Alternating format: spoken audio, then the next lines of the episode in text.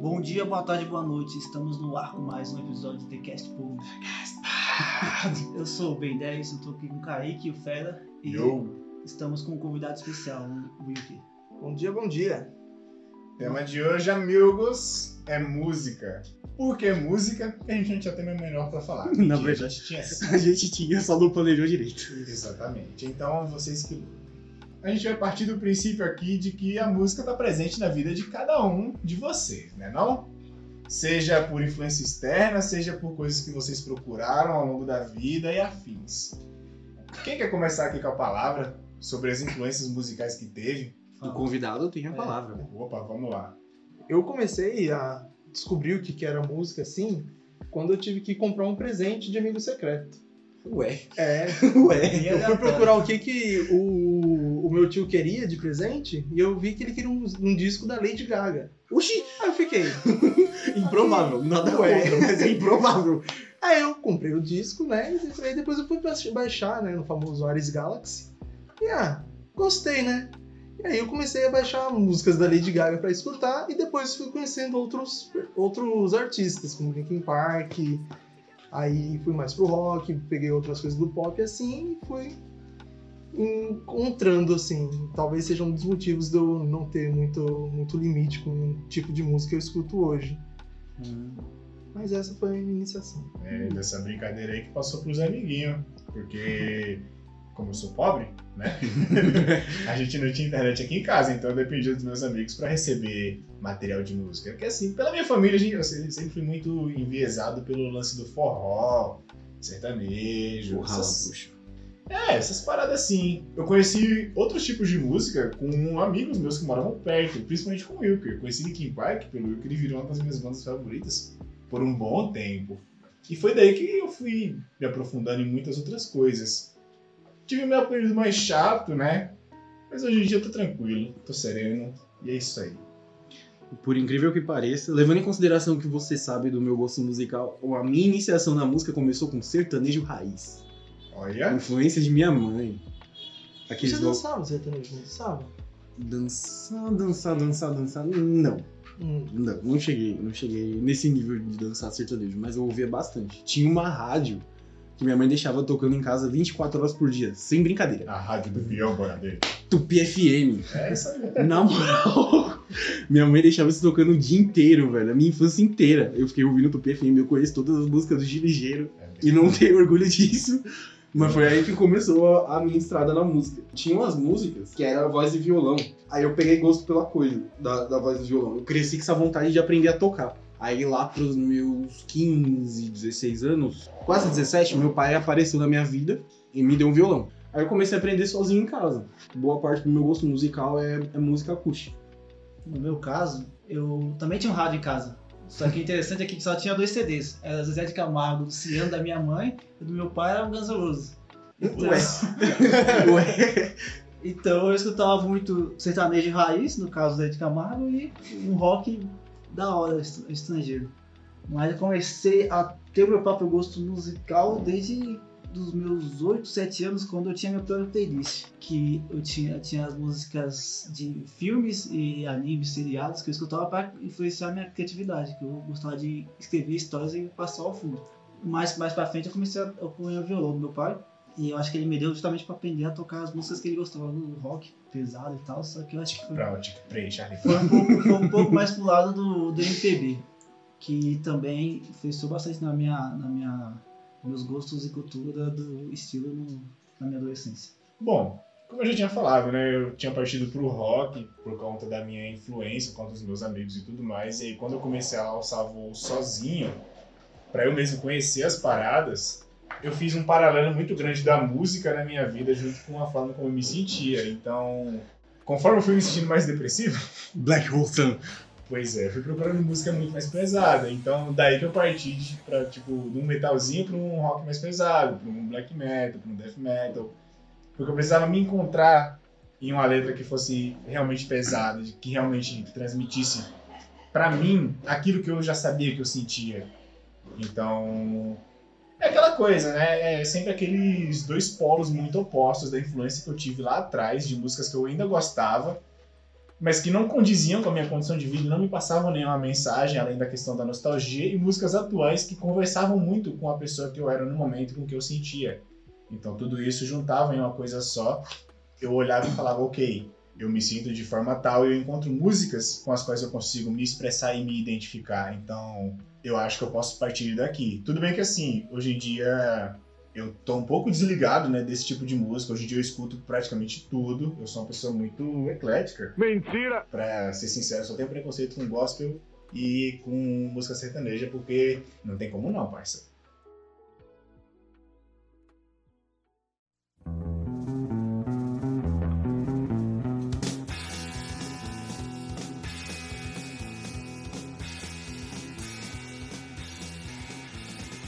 Eu sinto que a transformação de, de- de- dos gêneros que eu, que eu curto muito, a mais gritante foi quando eu comecei a escutar o, mais funk.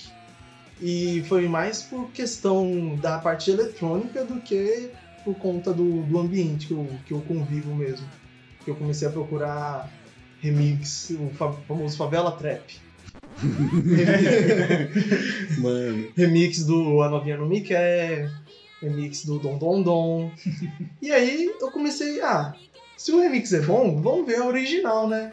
E aí eu comecei a conhecer MC Lan, MC Pedrinho, é, Eu acho engraçado que, que em toda né? época da nossa vida, né, eu e você, tipo, mesmo que a gente tem uns gostos muito diferentes, a gente tem umas paradas que casam muito nesse gênero musical. tá? Antes era o rock, agora é muito, muito do funk, que a gente canta pra irritar as outras pessoas de vez em quando. É tipo aquele meme lá, né? Você virou o que você mais odiava. exato. E é isso, e é muito bom. Na, no início do Facebook, aquela Rock Wins. Isso. e, Só nossa. esculachava o funk na época. Hoje eu só, quando eu abro o Facebook, eu só abro pra dar retweet. É, não é retweet, né? Que chama. É, como que é? Compartilhar. com recompartilhar as coisas que eu compartilhava antes, só pra dar aquele cringezinho, mano. aquela vergonha alheia. Machucar um pouco. É bem isso, mas bom, a música como influência, ela tem um papel muito grande na nossa vida, desde a infância até onde a gente. Bom, a vida inteira praticamente, mas acho que na adolescência é onde ela empenha esse papel maior. Porque, querendo ou não, como a gente já tinha falado em podcasts anteriores, a gente quer encontrar a nossa tribo, a gente quer encontrar gente com quem a gente se identifica. Então, como é que foi essa experiência pra vocês? Porque eu sei que pra mim foi meio complicado, porque eu tinha um grupo de amigos muito próximos que não compartilhavam das mesmas músicas que eu. E eu tinha outros grupos de amigos que eu não era tão próximo, mas que tinham uma identificação a mais. Só que eu sempre senti que meus gostos eram muito amplos para certos tipos de coisa e muito fechados para outras. Então, essa identificação demorou a acontecer com muita gente.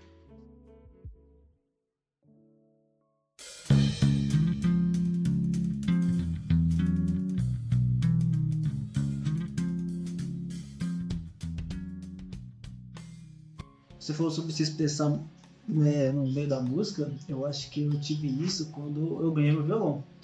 Eu ganhei meu violão, acho que meu pai, como eu falei, meu pai me deu justamente para aprender as músicas que ele gostava, só que foi totalmente contrário. Eu comecei a, a ouvir as músicas e queria aprender as músicas que, que eu, eu escutava. E tanto, tanto as letras quanto a batida. Tinha uma música interessante do Charlie Brown Jr., que meus amigos os, é, me zoando por causa disso, porque eu sou muito, eu sou um cara muito, é? muito fã do Charlie Brown. né? Eu tinha 14 anos e eu queria, eu queria aprender aquela batida no violão. Que- só um update pros nossos caros ouvintes. O Will, que ele fez uma cara de tortura psicológica muito grande agora. Continua. E eu fiquei um ano pra aprender essa música no violão. Tocava várias músicas, tocava é, outras músicas populares brasileiras, como é, a da Mona J Quest, Nando Reis, Eller, Legião Urbana. Castelo é muito Que bom. interessante, né? Você colocou Jota Quest como MPB. Beleza. né? Como? Continua. Prossiga, legal. prossiga seu raciocínio. É, eu- eu- Não eu que esteja errado, é interessante porque é, é a forma que você vê. Mas o conceito de MPB ele é mutável. Então, por isso. Porque, né, a sigla, música popular brasileira. Sim. Tipo, você usa pra definir aquela música da década de o quê? De 70. 50 até 70, 80. Por aí. Mas se você parar pra, pra só focar no termo MPB, música popular brasileira hoje é, É o aquilo que tá no mainstream. Funk, parça. Que a galera tá ouvindo pra caralho. Tá, mas aí vocês cortaram bem 10. Exatamente. Cortando bem 10, por É. favor, prossiga.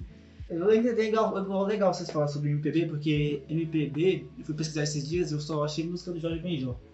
Que é boa. Só Muito que, boa. só que eu- igual o que falou, eu tinha uma outra visão de música popular brasileira. Mas enfim, eu, eu comecei a ter mais visibilidade nas letras, comecei a prestar bastante atenção nas batidas das músicas, e isso me incluiu muito na música. Inclusive na parte instrumental do negócio. Você com, com violão, com certeza te- teve aquele famoso evento, né, das menininhas ao redor, né? Como que foi isso? Vamos, vamos dizer Boa. assim, eu, Boa. eu, não tinha, eu não tinha isso de me querer ganhar visibilidade com, com o negócio. Hum, Eu só, eu só achava interessante fazer o que eu gosto e as pessoas também pagarem um certo pau do que eu gostava. Hum, Note o Eu linguajar do Eu jovem. fazia, ó, igual, eu já fiz show na Casa de Cultura, com 20 25 pessoas, mano, eu achava 25 pessoas coisa pra caralho me, me escutando. eu já cantei Que País é Esse na Casa de Cultura. Então, mano, que eu passei. assim. é, é, pessoal, e é, tipo, o pessoal daqui da quebrada, Pode tá ligado? Só pra não ficar de fora, eu também fiz aula de violão numa ONG e eu tive que fazer apresentação. Fiz Então, duas é. apresentações. Tinha gente pra cacete. Assim. Pra mim, 25 30 pessoas Nossa, me escutando. fora na ETEC, que teve aquele show de talentos que eu toquei. De com a talentos minha- ETEC, com a minha Nossa, sala ainda de bem que eu não participei Eu não tive moral de participar do show da Internet da ETEC. Eu Me tive. chamada, não Fui só eu e ela. Nunca tive tanta vergonha na minha vida. Mas você tava tocando, não tinha eu cantar. toquei, né? eu Então, toquei. me chamaram pra tocar e cantar. E eu falei, hum, Convenhamos, né, gente? Cantar é bem mais difícil do que tocar. Muito. Muito. Quando você não tem o dom, quando você não tem a voz boa e Ou quando você não tem o estudo. bom, é. Também, também. Porque a habilidade de cantar todo mundo tem.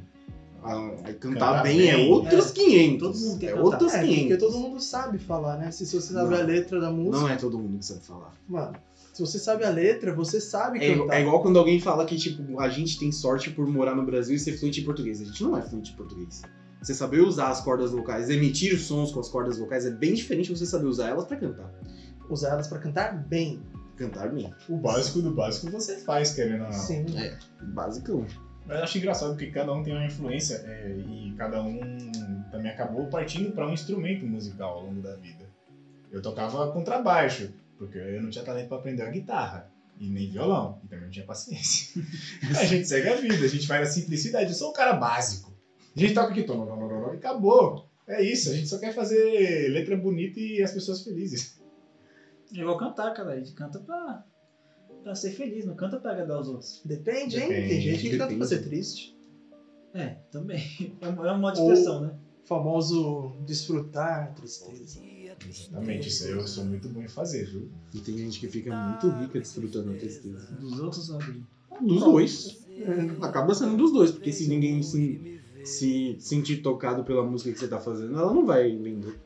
Só que aí que tá, né? Porque você realmente precisa fazer com que as outras pessoas elas sejam tocadas por aquilo que você faz, para aquilo que tem um significado. Porque isso pode significar algo para você, mas para outras pessoas pode não ser nada. Ou então elas podem interpretar de uma maneira errada. Ou não necessariamente errada, mas da maneira delas. Coisa que eu acho que acontece bastante. Inter- Interpretação de música errada. Sim, você faz uma parada, você dedica o seu tempo, o seu esforço e você coloca o que você sente ali com um viés determinado, mas isso não significa que as outras pessoas vão ver da mesma forma. Eu lembrei do caso do Rafa Moreira. Que Putz. todo mundo alugava ele, inclusive a É. gente, né? Mas Nem sei quem é Rafa Moreira. Eu também não Eu sei, não não. Tô, tô, Faz sol, É, é um trapper. E ele estourou bastante em 2018, não foi? cara? 2018. por aí, por aí. E a maioria do pessoal usava ele, porque era um trap muito, muito arrastado, ele falava nada com nada. Só que quando você vai ver a história do cara, é porque era um negócio que ele queria, é uma interpretação dele. Ele, ele sabe, ele sabe explicar o que tá acontecendo na música. A gente de fora não. Por isso que o pessoal usava bastante. Tá, mas aí você faz uma música e você coloca ela na, na pista, assim, pra geral ouvir.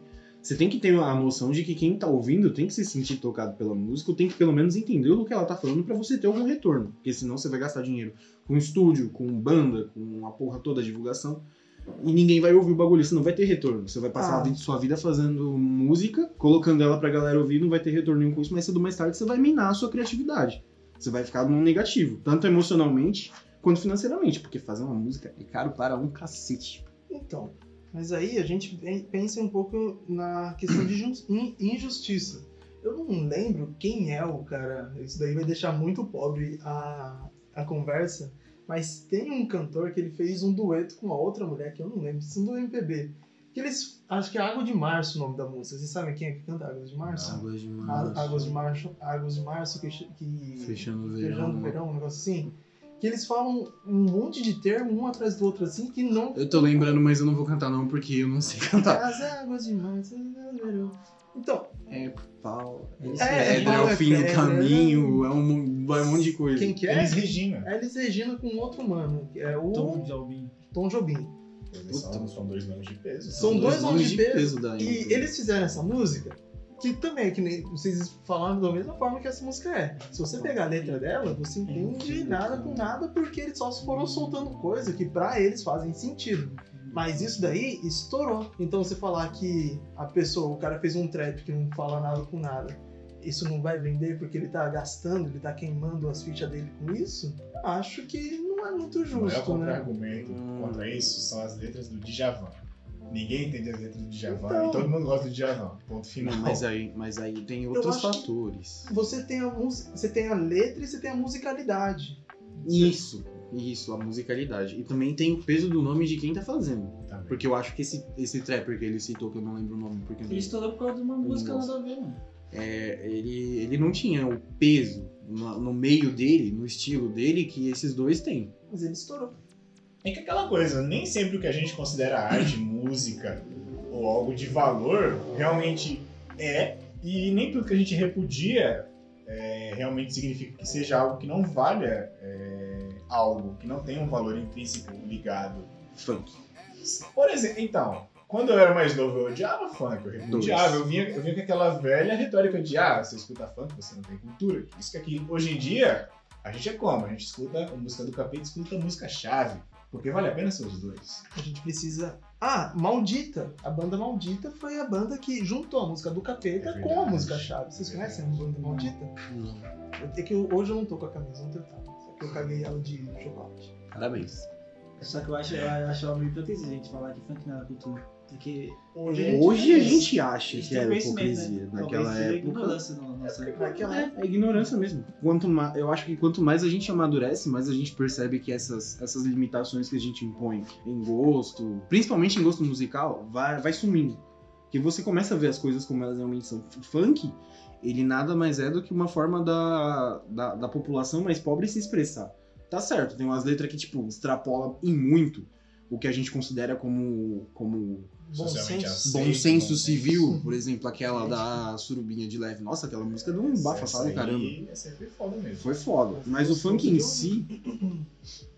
Mas o funk em si, ele é uma expressão das comunidades. É igual o rap. O rap, ele, quando ele começou no Brasil, ele era a forma que a periferia tinha de falar o que estava acontecendo na periferia e botar pra fora. Mano Com Brown que o diga. de fora Que a não zona sul é estresse, é estresse concentrado. É que- Um coração ferido por metro quadrado. Assim. Eu já vai. acho que aí a gente não consegue fazer o mesmo paralelo, porque o funk que a gente escuta, que a gente gosta hoje, ele é bem mais besterol do que o rap da Bem. favela de 20 anos atrás. 30 anos Até porque hoje em dia o PCC não manda mais fechar, fechar bar, que vai botar todo mundo. Então, que eu lembro, eu tava é na escolinha, a galera falar falava. que é a, a, a, é a voz da favela o funk. Eu acho que é só a maneira da gente se rebelar, sabe? Ah, os caras não gostam porque a gente fala besteira? Vamos falar besteira. Se você parar pra pensar, todo estilo que chegou como sendo transgressor foi muito disso. O rock, quando ele chegou, ele era muito isso. O punk era mais ainda, que era rebeldia e tipo, eu não preciso falar uma puta de uma letra, eu não preciso que minha música ela seja super técnica, eu preciso passar uma mensagem. Ah, e foda-se se eu não passar uma mensagem, eu estou fazendo algo por mim mesmo, estou tendo uma atitude de certa maneira. E a mensagem vinha com soco inglês. É bem isso, sabe? Às vezes a música ela não precisa carregar todo um significado, toda uma luta, toda uma parada por trás. Às vezes você só quer se expressar, às vezes você só quer fazer uma música para que as pessoas curtam e esqueçam da realidade delas, sabe? O funk acaba sendo isso muitas vezes. Porra, você, beleza, você ouvia muito, sei lá, Racionais, Facção Central, Sabotagem. Esses caras, eles realmente falavam das paradas que aconteciam e eram coisas pesadas, mas se você ficar sempre ouvindo coisa pesada, o seu coração fica carregado, você fica cheio de coisa negativa na cabeça. E assim, não que você não deva pensar nessas coisas ou ignorar essa luta, mas é que é aquela coisa, né? Pão e circo, quando feito em moderação, quando feito com consciência, não é algo nocivo. Você faz para relaxar, para poder se distrair, para poder ficar bem. A sua saúde mental depende disso também. Sim. Hum. O que, que você acha, Fera? Você não acha? Você não concorda? Não, não concordo você- nem discordo. Na real, acho que foi bem conclusiva essa parte. Isso, vamos lá. É, estamos aqui no final do podcast Pose. Cadê a musiquinha?